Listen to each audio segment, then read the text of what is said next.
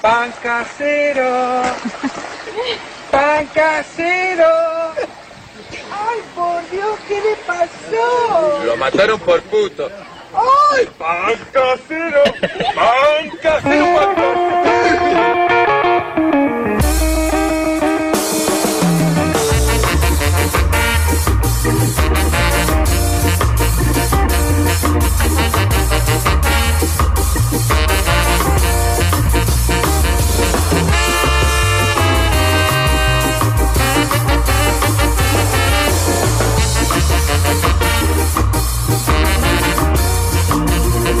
Ya pasadita, las 21 y media, las de las 9 y media de la noche ya nos pasamos un poquito. Es miércoles, ya estamos transmitiendo, haber fijado. Es miércoles, mitad de semana. Significa que quedan dos días nomás para el fin de semana. Significa que es el día de Mercurio, significa un montón de, de- variantes más, pero lo más importante es que hoy, miércoles, es miércoles de momento cultural.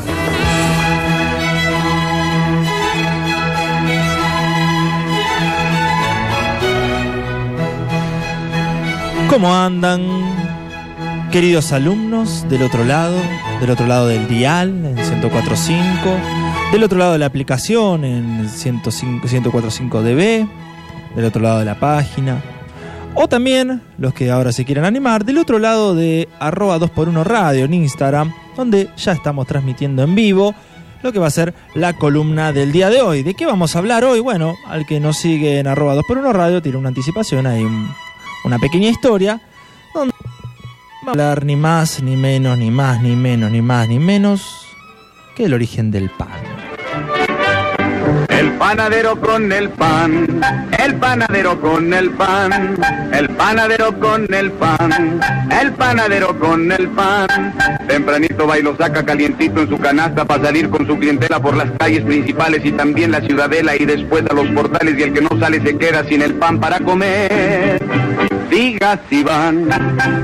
Para conocer los orígenes del pan debemos remontarnos a un pasado bastante remoto y alejado. Vamos a hacer un pequeño ejercicio intelectual. Vamos a imaginarnos a una persona, un ser humano, un Homo sapiens, allá por los inicios del Neolítico. En la época del Neolítico, estamos hablando de hace muchos miles de millares de años, vamos a hacer de cuenta que fue un descubrimiento totalmente casual. Alguien estaba, eh, qué sé yo, con unas semillas, ¿no? Unos cereales que ya hemos hablado en la columna anterior sobre eh, el origen de la cerveza, por ejemplo, que también es un derivado de la semilla del cereal, del trigo, de la cebada. Acá vamos a hacer de cuenta que también el mismo ser humano que pudo haberse topado con la fermentación del trigo y eh, acá de la misma manera reunió unos cereales, unas semillas, los trituró, qué sé yo, estaba medio al pedo, dijo, esto lo voy a guardar acá. Lo mezcló con agua porque dijo, voy a hacer cerveza, espero que se fermente. Y eh, eso formó una masa, ¿no? Una, como una papilla, una cosita, una, una porquería que, que dijo, esto capaz que si fermenta me termino haciendo algo rico, me termino, qué sé yo, alcoholizando. Saludo para Guada Ramírez que se acaba de conectar. A Juanma Urtli también se acaba de conectar en arroba 2x1 radio, donde estamos haciendo el vivo para Instagram. Sigamos con este ejercicio. Un, ser humano del neolítico agarró una semilla, las trituró, les echó agua y dijo, ah, mira lo que se hizo acá. Eh, pero esto no tiene gusto a nada. Es rico, pero eh, tampoco es la gran cosa. ¿Y sabes qué hizo? Agarró y la dejó en un recipiente de barro. Ese recipiente de barro resulta que estaba cerca del fuego y sin darse cuenta, cuando volvió, porque fue a cazar, qué sé yo, mamut, eh, se encontró con una torta. Una torta granulada, seca, aplastada obviamente, pero sin darse cuenta se encontró con el primer pan de la historia. Eh, acababa de darle forma al primer pan de la historia. Nombre y apellido de la persona que pan lo vas a encontrar nunca en tu vida. Pero hagamos de cuenta que a partir de este momento, ¿no? Eh, se topó con una tortilla, una, una especie de, de, de- torta con un grano de semillas, cereales, que a partir de ahora iba a acompañar a, eh, al hombre, al ser humano, no al hombre, al ser humano, para siempre, como nos está acompañando Gonza, Gonza Alfonso en arroba 2x1 radio. Desde ese momento, el pan ha estado unido a la evolución del hombre. ¿sí? No podemos concebir la civilización moderna, al hombre civilizado, y mucho menos al hombre ya sedentario, sin el pan. Estuvo presente en conquistas, en revoluciones, en todas las civilizaciones, en descubrimientos, es decir, formando parte de la cultura universal del hombre. Acá en, el- en este pequeño espacio que eh, hemos dado por llamar momento cultural, donde por ahí queremos ponernos un poco serio y contarles, traerles las historias de las cosas que nos rodean cotidianamente, queremos hacer un poco de cultura y en este caso te traigo algo tan importante como el pan. A partir de ahora vamos a referirnos a las cualidades eh, históricas. No vamos a referirnos a las cualidades nutricionales de- del pan ni a sus componentes, ni siquiera a lo necesario que es en nuestra dieta, en nuestra dieta eh, mundial, sino que más bien nos vamos a meter en su historia de una manera eh, bien holística, una manera eh, la más abarcativa posible, a su simbología quizás un poquito, y obviamente siempre a las curiosidades y a esta cultura del pan que hasta hoy en día toca nuestras puertas y que está tan presente y arraigada a nuestro día a día. Desde ese rudimentario pan, primer pan que lo hizo algún caco allá por los principios de la era neolítica, eh, quizás por algún fruto del azar, los que le decía al principio, algún ejercicio, digamos, cómo, cómo se llegó a inventar el pan, a veces me, me- quedo pensando qué, qué estaba haciendo el primero que descubrió o el primero que se topó con tal cosa, qué sé yo, qué estaba haciendo, el, qué, qué quería hacer con la vaca el primero que lo ordeñó, bueno, esas cuestiones, aunque parezcan boludas, es un ejercicio bastante sano. Eh, no quiero caer en la, arrogancia de decir que es inteligente, pero está bueno preguntarse y llegar un poquito a los orígenes para entender un poco dónde estamos parados hoy. Alguien se topó con lo que fue el primer PAM y que hasta nuestros días es, eh, llegó y es tan importante. De- donde obviamente la oferta de pan es demasiado extensa. Tenemos más de 315 variedades de pan. 315, una locura. El consumo de, este pan, obviamente de este tipo de alimento, ha pasado por distintas etapas y civilizaciones. ¿Dónde la encontramos por primera vez documentada? Saludos a todos están conectando, que me está dando un poquito, un poquito de cosa porque están siendo varios. Dice José. Joselni, Mandrea, eh, Damuechaberri. No traje los, hoy lo están viendo, no traje los anteojos, no veo un sope de lejos. Eh, saludos a todos los que nos están siguiendo en arroba 2x1 radio. Están viendo esta cara demacrada de alguien que está trabajando la temporada y tiene mucho sueño. ¿A dónde nos tenemos que remontar? Donde siempre, muchachos, al antiguo Egipto. Sí, las excelentes condiciones que el río Nilo ofrecía para el cultivo de cereales obedecía a sus constantes crecidas. Se han encontrado datos, por lo que se sabe que en el siglo IV, ya antes eh, de, Cri- de Cristo, Egipto consolidó las técnicas de panificación y creó los primeros hornos para cocer el pan. En este sentido, ya en el año 4000 antes de Cristo fue eh, desenterrado un horno en las excavaciones próximas a Babilonia. Mira vos. Según su historiador francés, los egipcios inventaron la costumbre gastronómica de colocar un pequeño pan de trigo en el lugar de cada comensal. O sea, los que arrancaron con el pan en la mesa fueron los egipcios hace más de 6.000 años. El alimento de los egipcios eh, pobres se componía principalmente de pan y cebolla. De ahí el famoso dicho contigo pan y cebolla. Al final vamos a repasar las, las refranes más influyentes e importantes de la historia. Algunos los vas a conocer, otros probablemente no. El alimento de los egipcios pobres, repetimos, era el pan y la cebolla. Pero bueno, la evolución en la panificación se produjo de forma importante durante esta civilización, ya que fueron los egipcios los que descubrieron la fermentación y con ella el verdadero pan, el pan fermentado. Recordemos que también lo pueden buscar en SoundCloud barra 2x1 o si no con el hashtag Momento Cultural en Spotify, la historia la cerveza, que la traje el miércoles pasado. El pan sin fermentar, o sea, sin levadura, eh, se eh, denomina panásimo. El código de Hammurabi, el- estamos hablando del 2000 antes de Cristo, habla ya de cerveza comible, como dijimos, y pan bebible, refiriéndose al pan y la cerveza de cebada, ambos elaborados con la mezcla de cebada y levadura. Sin embargo, los egipcios se dedicaron en mayor medida al cultivo de trigo, ya que la cebada fermentaba mal por el tipo de clima que tenía. Saluda a Valen Bosch que se acaba de unir también en 2x1 Radio. Ahora nos vamos a los griegos. Si bien los egipcios fueron los primeros que agarraron, hicieron un hornito, ¿no? Porque antes se cocinaba de otra manera, descubrieron que manera encerrando el fueguito y teniéndolo concentrado dentro de un horno de barro, en este caso, quedaba mucho mejor. Eh, descubrieron que metiéndole fermentaciones, como es la cebada, quedaba mucho mejor y el pan que no tenía, eh, que estaba sin levar, que no tenía fermentación, se llamaba panásimo, que para los que están más relacionados al mundo eh, judío-cristiano, el panásimo es el que comen los judíos en su Pascua, o el, que, el mismo que repartió Jesús de Nazaret en la famosa Última Cena. Ahora vamos a los griegos, porque todo esto siempre es cronológico y bastante ordenado. Una vez que Grecia adopta el invento del pan, el revolucionario invento del pan, a través de las relaciones comerciales con los egipcios. Acuérdense que todo esto estaba dando vuelta siempre en el Mediterráneo, que fue el afluente cultural durante la antigüedad. Eh, los egipcios lo fueron perfeccionando el pan. Fueron los griegos, en realidad los que lo perfeccionaron los, egipcios, eh, los griegos que en el siglo III Cristo eh, hicieron el arte de la panadería. Crearon más de 70 panes diferentes. Hoy tenemos 375, ellos crearon 70 de esa variedad. Los griegos inventaron formas variadas a los panes utilizados para fiestas religiosas. Probaban diferentes masas, eh, distintos tipos de, masas panaderas, digamos. Eh, al pan pan y al vino, vino y a tu empan... Eh, tu No, vale, por favor, estamos en un momento de... Estamos en una clase, en una exposición, ¿cómo vas a decir? Al pan pan al vino vino y a tu empanada y pepino. No, horrible, horrible. Me distrajo, horrible, horrible lo que acaba de decir, horrible. ¿Dónde me quedé? Mira, me perder. Ay,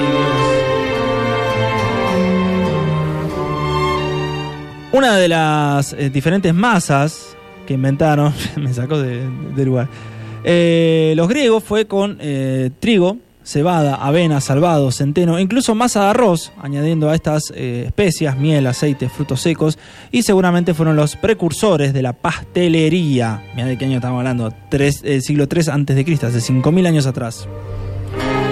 En un museo de Suiza eh, se conserva la torta más antigua, conocida como torta de Corceles, del año 2800 antes de Cristo. El pan comenzó siendo para los griegos un alimento ritual de origen divino, pero luego pasó a convertirse en el sustento popular, símbolo de la comida por excelencia. El pan ácimo, sin fermentar, que dijimos hace un rato, era considerado un manjar. Este alimento es nombrado en varios escritos de poetas y filósofos griegos, como por ejemplo Homero, Platón, Aristófanes, Ateneo, lo que representa que la cultura del pan ha estado presente en las más destacadas culturas occidentales. Para muchos historiadores, el mito de Jasón en busca del, del del bellocino de oro, es una metáfora de las rutas griegas en busca del trigo. Seguimos avanzando en la historia y nos topamos con la época romana. En un principio, en el pueblo romano, se restringe la elaboración del pan. Sí, estaba prohibido. Preferían alimentarse de gachas y, alguna especie de papilla. El pan se consideraba por el pueblo como algo ajeno, algo bárbaro, como así también consideraban a la cerveza. Eh, algo nada alcanzable, digamos. Solo aparecía en las comidas de los señores eh, pudientes y los que se consideraban excéntricos. Sin embargo, en el año 30 a.C., eh, Roma contaba con más de 300 panaderías dirigidas por profesionales cualificados griegos. En estas eh, los procesaban de elaboración y cocción eh, eran realizados por diferentes profesionales. El precio estaba perfectamente regulado por el magistrado y en el año 100, ya de esta era, en época del emperador Trajano, se constituye una primera asociación de panaderos, el Colegio Oficial de Panaderos de carácter privilegiado, con esa, o sea, estaban exentos de pagar impuestos y se reglamentaba estrictamente la profesión. Era heredada obligatoriamente de padres a hijos. sacamos el limpio, primero tenían cierto recelo del pan, porque decían es muy complicado de hacer, no es nuestro, es más de otro pueblo, eh, que, que lo coman los más excéntricos, los más pudientes, y poco a poco los griegos se fueron metiendo dentro de la cultura romana y generaron los primeros gremios de panaderos, en el cual eran estrictamente eh, heredados de padres a hijos. Los romanos, mientras tanto, mejoraron los molinos, las máquinas de amasar y los hornos de tal manera que hoy en día se denominan horno romano al horno de calentamiento directo. El pan en Roma cobra gran, grandísima importancia según el poeta latino Juvenal, eh, Juvenal en su mm, eh, rastro, en su, digo, en su sátira, resalta que los romanos solo necesitaban panem en circensen. ¿Qué quiere decir esto? Pan y circo. De ahí viene la frase y la importancia del pan ya en el pueblo romano. Los panaderos distinguían los panes en función de su composición, forma y función. Crearon el panis militaris, especialmente fabricado para los soldados, y que tenía larga duración, ya que durante sus marchas en pro de conquistas tenían una dieta basada en pan y vino, siendo esta quizás la primera unión de estos alimentos tan significativos en la historia y en nuestra cultura judeocristiana. Esto llevó a que eh, se construyeran panaderías exclusivamente militares donde se almacenaban reservas de cereales y de pan. El pan de harina blanca valorado, mucho más valorado que el pan moreno, que lo comían pobres y esclavos, el pan negro, digamos, que lo- ellos lo llamaban panis plebeuis. Roma propagó la cultura del pan por todas las colonias, excepto en España, actual España, donde la existencia del pan era anterior a la, colonización romana. Los celtíberos ya conocían las técnicas de, de amasar y panificar el trigo, o sea, no lo llevaron a España porque ahí ya existía antes de los romanos.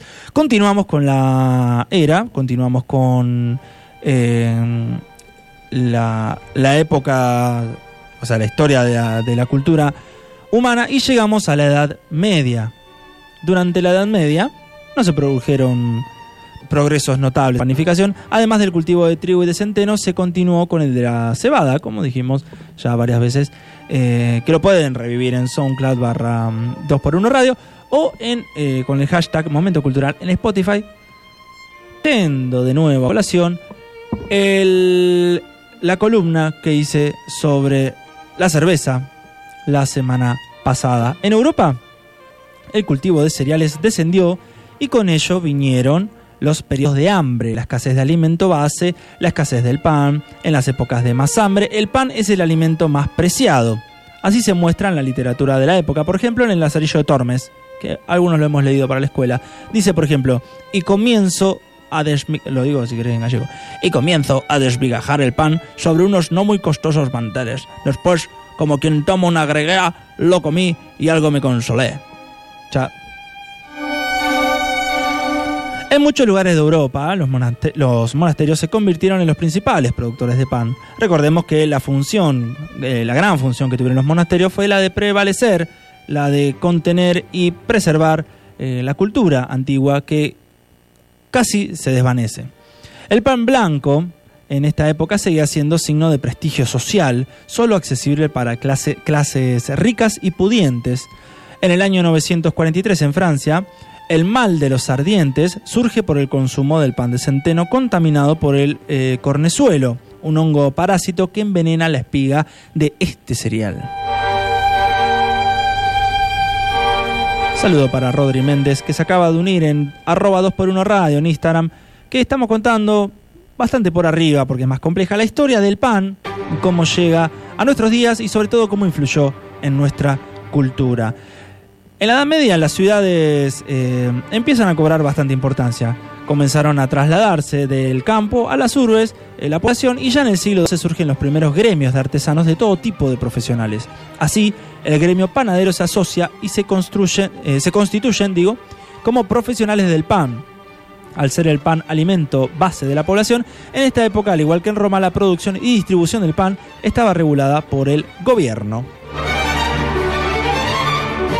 Además de ser alimento base, el pan también se utilizaba en, eh, en ambientes de clase adinerada como plato para colocar la comida y una vez usada se lanzaba a los pobres. Ya entramos en la época moderna y vamos finalizando con la columna del día de hoy. A finales del siglo XVIII progresó, eh, progresa mm, la agricultura, las investigaciones sobre la harina y se consigue la mejora en la técnica del molino. Aumenta la producción del trigo y se consigue una harina mucho mejor y de, mejor, mayor calidad. El precio del pan baja considerablemente al aumentar la oferta y el pan blanco, que antes solo era para las clases pudientes, llega a toda la población. En el siglo XIX se inventa el molino a vapor. Así fueron evolucionando los sistemas de panificación y se añade una nueva fase a la elaboración del pan, la aireación de la masa. Aparece un nuevo tipo de levadura y surgen técnicas mecánicas para amasar el pan. Con estas mejoras la industria del pan va creciendo de manera rápida.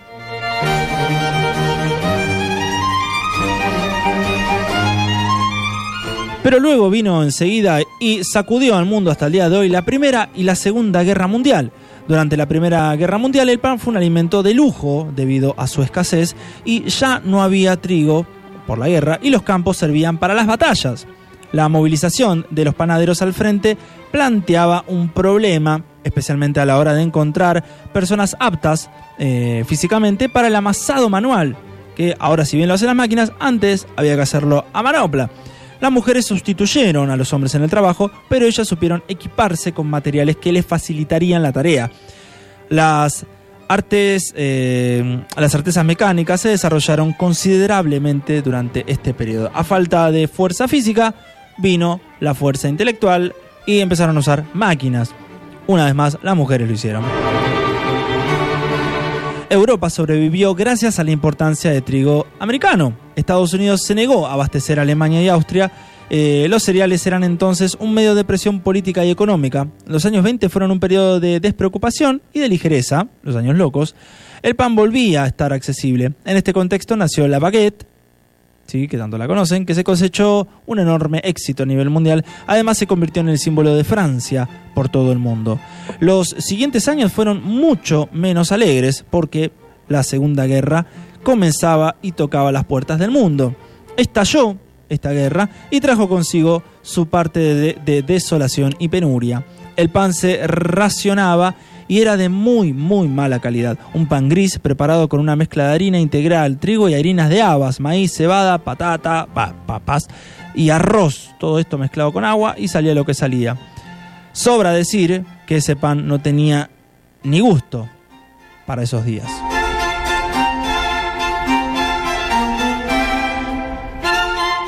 Una vez terminada la guerra, después de la Segunda Guerra Mundial, el pan blanco cosechó un enorme éxito de nuevo. Como el pan negro recordaba demasiado los años de la guerra, nadie quería ni siquiera verlos ni oír de ellos. Sin embargo, los años 50 fueron años de prosperidad. El incremento del salario medio permitió que la gente accediera a numerosos productos alimenticios, como por ejemplo el queso, carne y pescado, que antes eran reservados para las clases más pudientes. El pan se abandona y se observa una caída vertiginosa en su consumo se le acusa de engordar, de ser alimento de pobres. Incluso la Nouvelle Cuisine de los años 80 no soporta la idea de servir pan a la mesa. Afortunadamente el pan vuelve a adquirir un papel protagonista, pero no cualquier pan, ¿eh? Los consumidores se vuelven exigentes y quieren pan auténtico con un sabor apetitoso y aportes nutricionales beneficiosos para la forma y la salud. De esta tendencia de bienestar nace el deseo de elaborar el pan eh, uno mismo, eligiendo los ingredientes, probando nuevas mezclas, disfrutando, imitando los gestos del panadero y fabricando un buen pan caliente y crujiente. En la actualidad, la globalización, los movimientos migratorios de las poblaciones, los intercambios internacionales y la apertura de fronteras contribuyen con los intercambios culturales. Los panes del mundo acompañan los viajes, lo cual ha contribuido en gran medida a ampliar nuevos horizontes gustativos y nuevas tendencias de consumos emergen en estos últimos años y los avances realizados por los panaderos en cuanto a panificación permiten ofrecer productos de panificación específicos que responden a expectativas tales como el pan saludable, el pan biológico, el pan bajo el sal, el pan sin gluten, el pan. Ahora lo más importante considero yo que es la base y raíz que está en el suelo de nuestra pirámide cultural, que es el pan en la religión. El cristianismo también ha utilizado el pan como símbolo, como dijimos al principio. Dios se reencarnó en pan de trigo para quedarse en el mundo y Jesús nace en Belén, que significa justamente pan. En muchos pasajes bíblicos se nombra el pan. Con Jesús de Nazaret se sigue la tradición judía de la bendición del pan y el vino. El pan fue el alimento de la última cena y en torno a él se celebra el sacramento de la Eucaristía. Dios le dijo a Ezequiel que hiciera diferentes panes con cebada, habas, lentejas y mijo. El pan también se ha dotado de efectos benditos y milagrosos en muchos lugares de España, para la curación de enfermedades, para ahuyentar malos espíritus, al pan pan y al vino vino. Con el vino añejo y pan tierno se pasa el invierno, dice uno de los refranes. Bocanada de pan, rajilla de queso y de bota un beso. Pan de centeno para tu enemigo es bueno. Pan y agua, vida hambrienta o vida sana. Pan de ayer y vino de antaño mantienen al hombre sano. Quien de mano ajena come pan, come a la hora que se lo dan. El olor y el sabor del pan nos transportan a todos y a ningún lado a la vez. Suponen la precipitación de las sensaciones y sugieren un bienestar anhelado por todos. Por ello, tan sencillo y tan importante a la vez, la figura del pan representa mucho más que un alimento.